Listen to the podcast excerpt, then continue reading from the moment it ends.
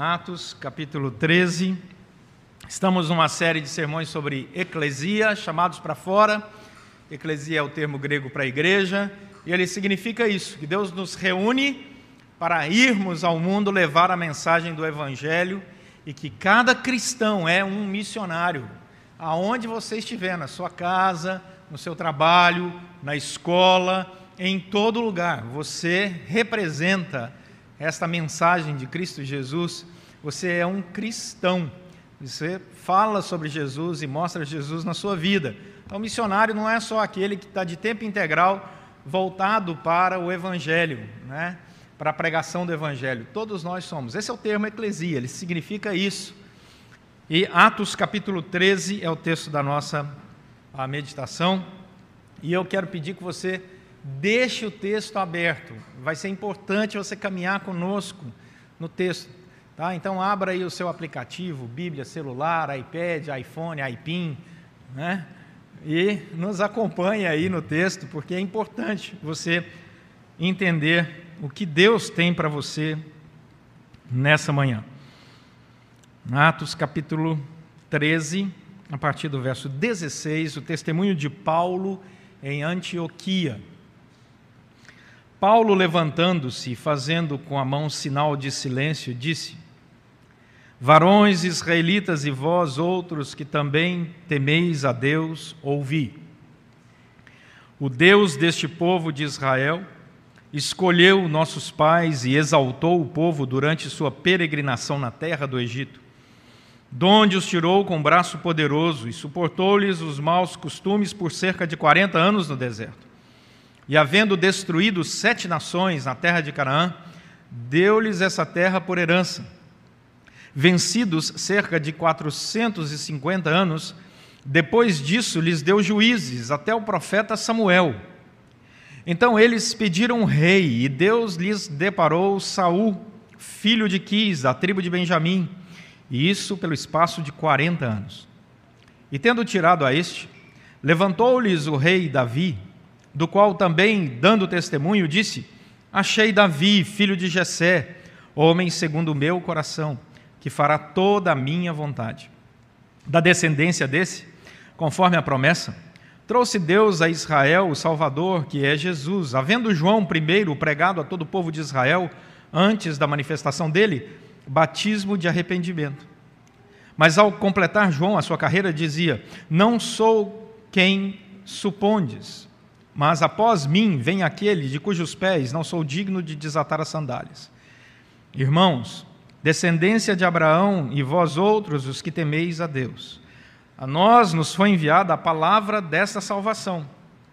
Pois os que habitavam em Jerusalém, as suas autoridades, não conhecendo Jesus, nem os ensinos dos profetas que se leem todos os sábados, quando o condenaram, cumpriram as profecias e, embora não achassem nenhuma causa de morte, pediram a Pilatos que ele fosse morto.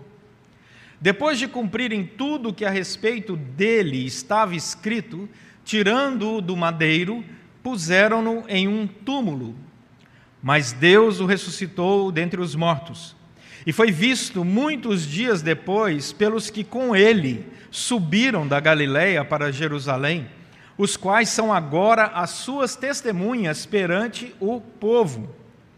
Nós vos anunciamos o evangelho da promessa feita a nossos pais, como Deus a cumpriu plenamente a nós, seus filhos, ressuscitando a Jesus, como também está escrito no Salmo 2: Tu és meu filho, eu hoje te gerei. E que Deus o ressuscitou dentre os mortos para que jamais voltasse à corrupção. Dessa maneira o disse: E cumprirei a vosso favor as santas e fiéis promessas feitas a Davi. Por isso, também diz em outro salmo: Não permitirás que o teu santo veja corrupção. Porque, na verdade, tendo Davi servido a sua própria geração conforme o desígnio de Deus, adormeceu, foi para junto de seus pais e viu corrupção. Porém, Aquele a quem Deus ressuscitou não viu corrupção. Tomai, pois, irmãos, conhecimento de que se vos anuncia remissão de pecados por intermédio deste, e por meio dele todo o que crê é justificado de todas as coisas das quais vós não pudestes ser justificados pela lei de Moisés. Notai, pois, que não vos sobrevenha o que está dito nos profetas.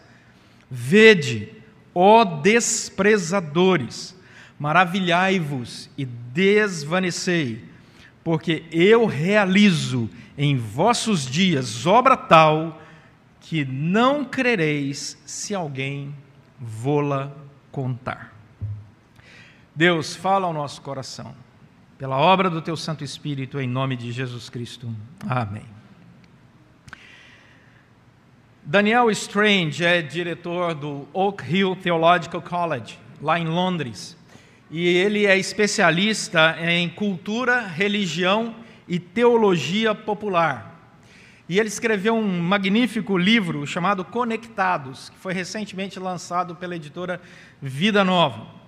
Nesse livro, Daniel Strange fala sobre dados impressionantes desta nossa geração. Por exemplo, ele diz que a cada minuto, preste bem atenção, a cada minuto são carregadas 400 horas de vídeo no YouTube.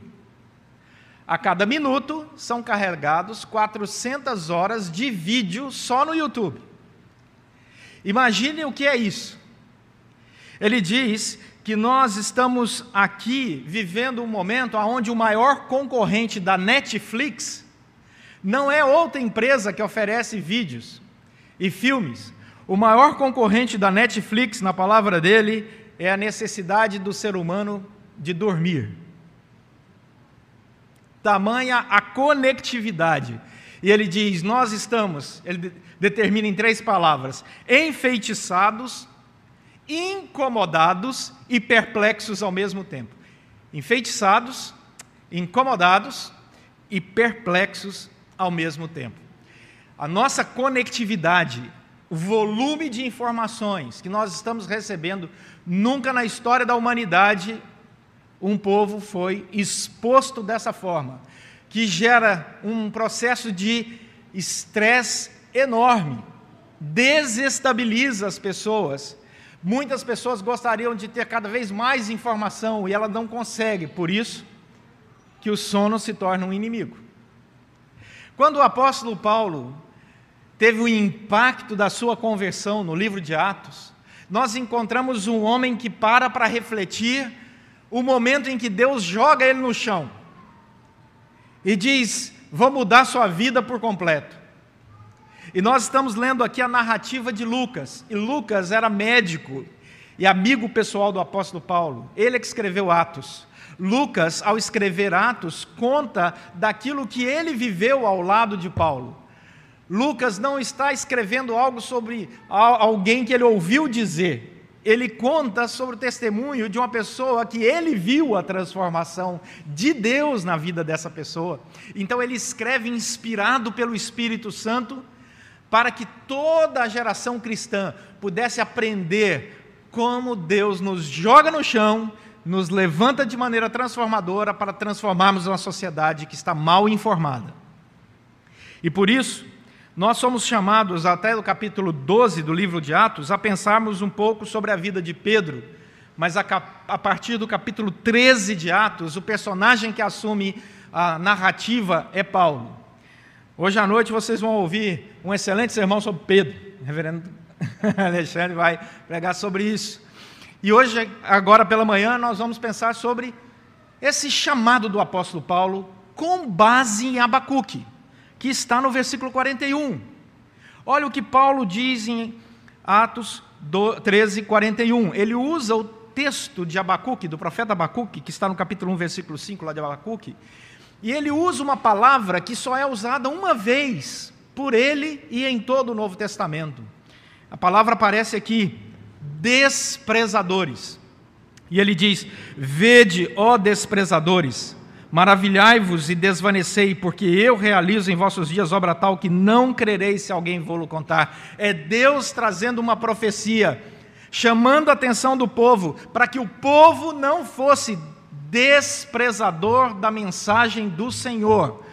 Então nós temos que aprender com a palavra de Deus, através da obra do Espírito Santo, a desprezar informações ruins e a não desprezar a informação mais importante da nossa história. Essa curadoria de informação, no momento que nós estamos vivendo, é ainda mais importante. Despreze informações falsas, despreze, mas não despreze a mensagem única do Evangelho. Do versículo 16 em diante, nessa primeira narrativa de Paulo, Paulo começa a contar o que aconteceu na sua história e na história do povo. F. F. Bruce, um grande teólogo, comentarista na Escritura, ao fazer uma análise da jornada do apóstolo Paulo, ele mostra que esse momento, esse discurso do apóstolo Paulo acontece 14 anos depois da sua conversão.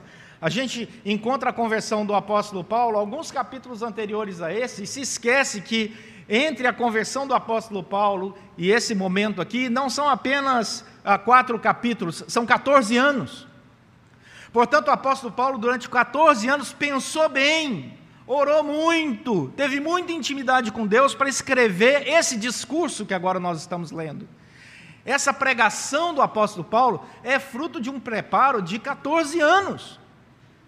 E agora nós vamos ouvir esse homem transformado, e ele abre os seus lábios e diz: despreze mentiras, mas não despreze fatos.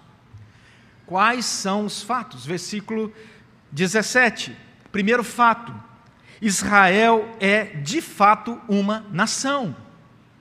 Ele começa a contar a história da ação de Deus no povo de Israel, porque Israel existe. Israel não é uma nação inventada, não é um povo inventado. Existem religiões por aí que ensinam sobre povos que não há nenhuma comprovação arqueológica, histórica, científica de que esse povo existiu e milhões de pessoas seguem. Uma mentira e não um fato bíblico. E a Bíblia diz: não despreze que Deus agiu no meio de um povo, de uma nação chamada Israel. Versículo 18 a 20. Observe a descrição histórica.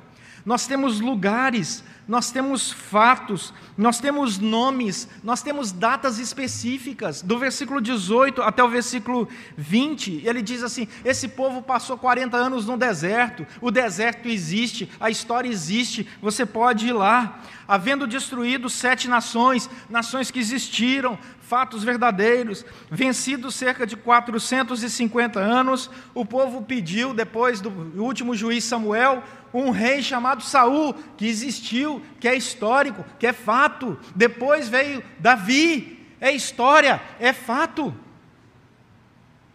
Nossa fé não está pautada em mitos. A ação de Deus no meio desse povo é comprovada historicamente, geograficamente, com datas, nomes, lugares, registros. Isso é maravilhoso. Eu me lembro o dia que nós acordamos lá em Israel, falamos, agora vamos visitar o túmulo do rei Davi. E nós fomos e entramos, e lá está o, o túmulo do rei Davi. E você diz, meu Deus, olha isso. Aí a gente tira foto no túmulo de Davi. Eu não sei o que é mais estranho. É? Você diz, Senhor, isso é um fato. Despreze mentiras espirituais, factoides. Despreze essa arte que nós vivemos hoje em dia das pessoas acreditarem naquilo que não é verdadeiro. Versículo 21 a 25. As histórias estão comprovadas. Ele diz assim: Pediram esse rei, esse rei é Davi, e depois de Davi trouxe Deus a Israel o próprio Messias, a segunda pessoa da Santíssima Trindade, Jesus, e antes dele, João Batista, e o próprio João Batista já sabia que ele viria para preparar o caminho daquele que é Salvador, tudo estava escrito, tudo estava determinado, e do versículo 26 até o versículo 37, por várias vezes você vê o autor Lucas dizendo: Cumpriu-se a profecia, cumpriu-se a promessa, estava escrito há milênios, tudo foi conforme estava escrito. Porque a nossa fé, ela não é baseada nas últimas notícias, como se alguma coisa nova tivesse que vir à revelação todos os dias. O que sustenta a nossa fé é o fato de que por milênios o Senhor prometeu, por milênios o Senhor disse ele profetizou os detalhes da vinda de Jesus Cristo e cada detalhe foi cumprido. Vai nascer da família tal, vai nascer em tal cidade, virá filho de uma virgem. Tudo se cumpriu. Será desprezado, será morto, crucificado, ao terceiro dia irá ressuscitar, estava tudo escrito. E Lucas escreve. Olha que coisa interessante, versículo 27, ele diz assim: os que habitavam em Jerusalém, as suas autoridades, não conhecendo Jesus, nem os ensinos dos profetas. E ele está falando de religiosos da época. Ele está dizendo que os próprios líderes religiosos não reconheceram Jesus por sua má exegese bíblica, hermenêutica, interpretação da Escritura, porque eles estavam comprometidos com outros valores. Mas aí, Lucas diz: Você acha que Deus foi pego de surpresa? Não. Vocês leem isso todos os sábados, quando condenaram, mas quero dizer uma coisa, final do versículo 27, cumpriram as profecias. Versículo 29, depois de cumprirem tudo que a respeito dele estava escrito, perceba, ele vai descrevendo, ele cita Salmos, ele cita o profeta Abacuque, Lucas percebe no discurso do apóstolo Paulo essa certeza de fé. Não desprezemos. E aí ele fala: é este o evangelho, versículo 32, que nós estamos agora testemunhando e falamos para vocês. O evangelho que tem centenas de testemunhas da própria ressurreição de Cristo Jesus, versículo 30 e 31 o ato maravilhoso, sublime da ressurreição de Cristo Jesus, já predito profeticamente, foi cumprido e centenas de pessoas que acompanharam sua morte no madeiro, retiraram seu corpo, colocaram no túmulo por três dias. Estas pessoas que viram, centenas de pessoas testemunharam. Porque o Evangelho, gente, pode ser perseguido historicamente, como tem sido perseguido em vários países e agora começa também aqui no Brasil e nós temos falado isso há muito e muito tempo. Cuidado, cuidado, que esse conforto nosso vai acabar. Porque a Bíblia já diz isso. A Bíblia já avisa isso. Você acha que nós vamos é, caminhando para um, dias cada vez melhores, melhores, melhores e melhores? Não é o que a Bíblia diz. Alguém está enganando alguém. A Bíblia diz que os tempos serão difíceis, que haverá tempo em que as pessoas terão coceira no ouvido quando ouvirem o bom evangelho, porque as pessoas querem o show, as pessoas querem o evento, as pessoas não querem o evangelho. Despreze essa fantasia. Mas não despreze os fatos bíblicos, as profecias, o anúncio. E o versículo 38 e 39 diz que a fé falsa ela despreza o arrependimento dos pecados.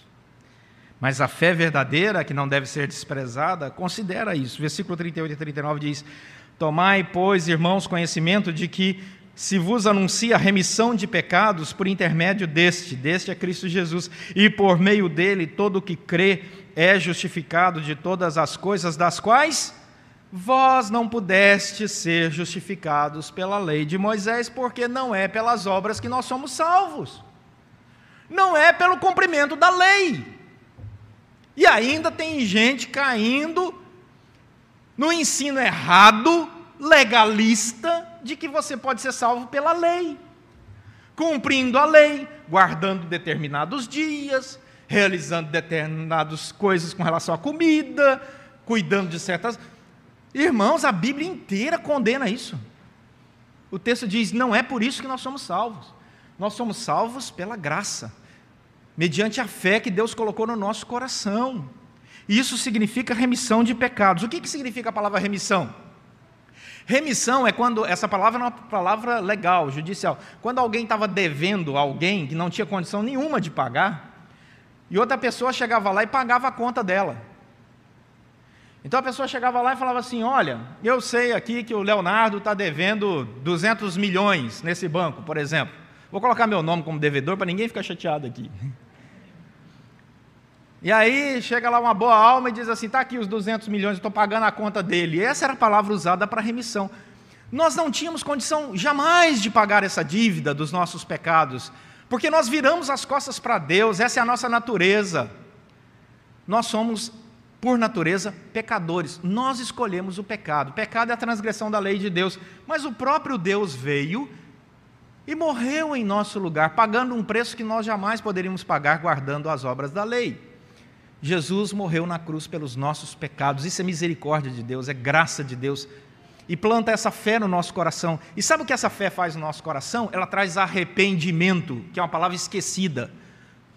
Arrependimento. Nós dizemos assim: Senhor, me perdoa, Senhor. Perdoa dos meus pecados. Humildade, sabe? O arrependimento é a humildade de saber, eu não sou perfeito, me perdoa, Senhor. Eu peco por pensamentos, palavras, atitudes. Às vezes eu sou arrogante, às vezes eu sou egoísta, às vezes eu me acho até humilde demais, é pecado também. Não é? Me perdoa, nós precisamos pedir perdão todos os dias, porque Deus é santo e Ele nos chama a santidade. Isso é um ato que só o Espírito Santo faz no nosso coração. O Daniel Strange diz outra coisa interessante no livro dele. Ele diz assim: Nós estamos vivendo um senso comum, preste atenção nesse termo, de autoindulgência emocional. Estamos vivendo uma época de um senso comum de autoindulgência emocional. O que é autoindulgência emocional? É um sentimento aonde o que você sente se torna o mais importante. Ah, eu errei com fulano de tal, mas também fulano de tal fez isso, isso, isso comigo. Então, você até reconhece seu erro, mas você joga tanta carga no outro que você cria um processo de autoindulgência emocional. A Bíblia não permite autoindulgência emocional. A Bíblia diz assim: somos pecadores, você tem que bater no peito e dizer: tem misericórdia de mim, que sou pecador, Senhor. Eu ouço a tua palavra e não cumpro, eu sei que o Senhor me salvou e eu não sou grato o suficiente.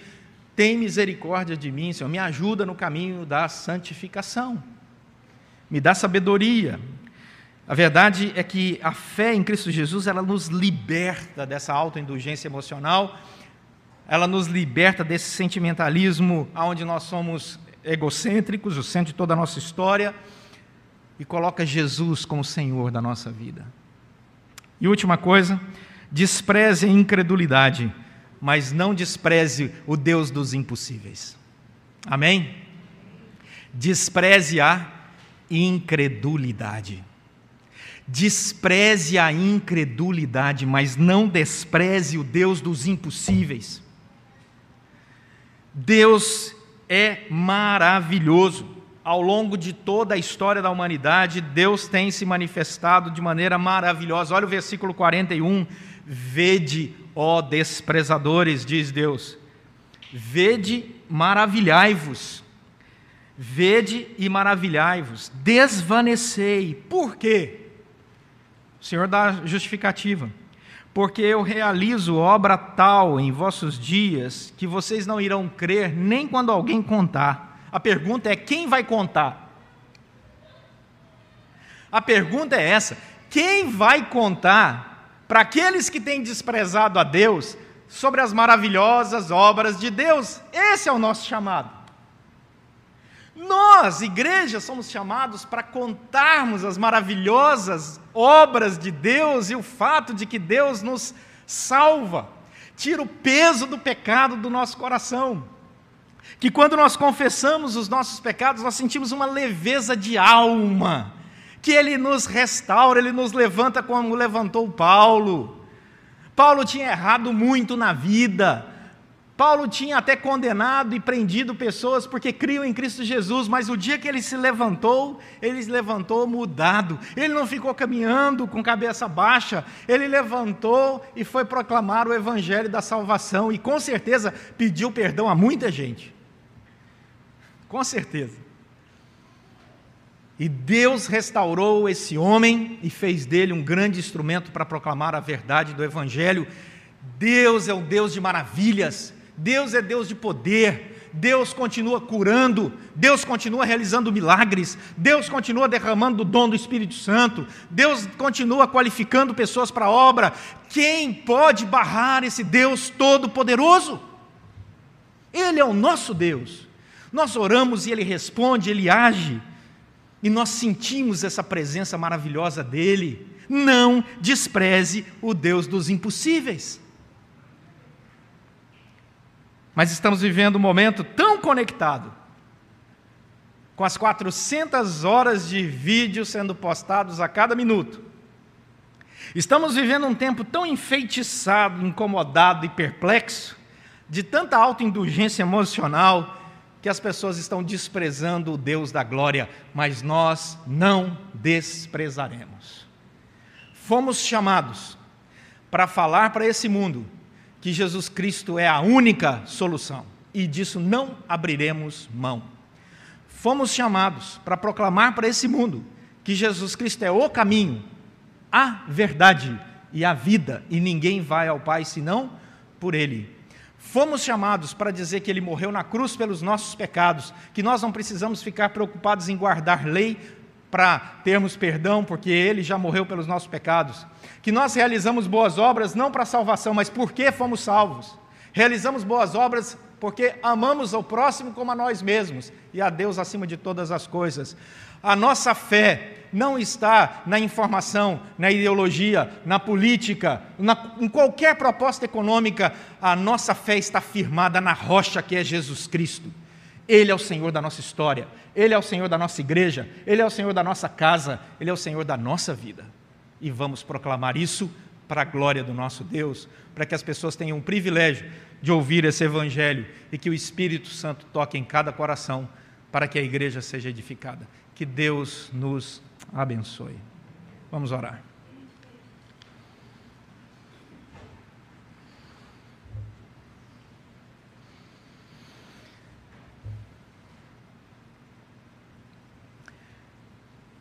Senhor nosso Deus, são muitas as informações.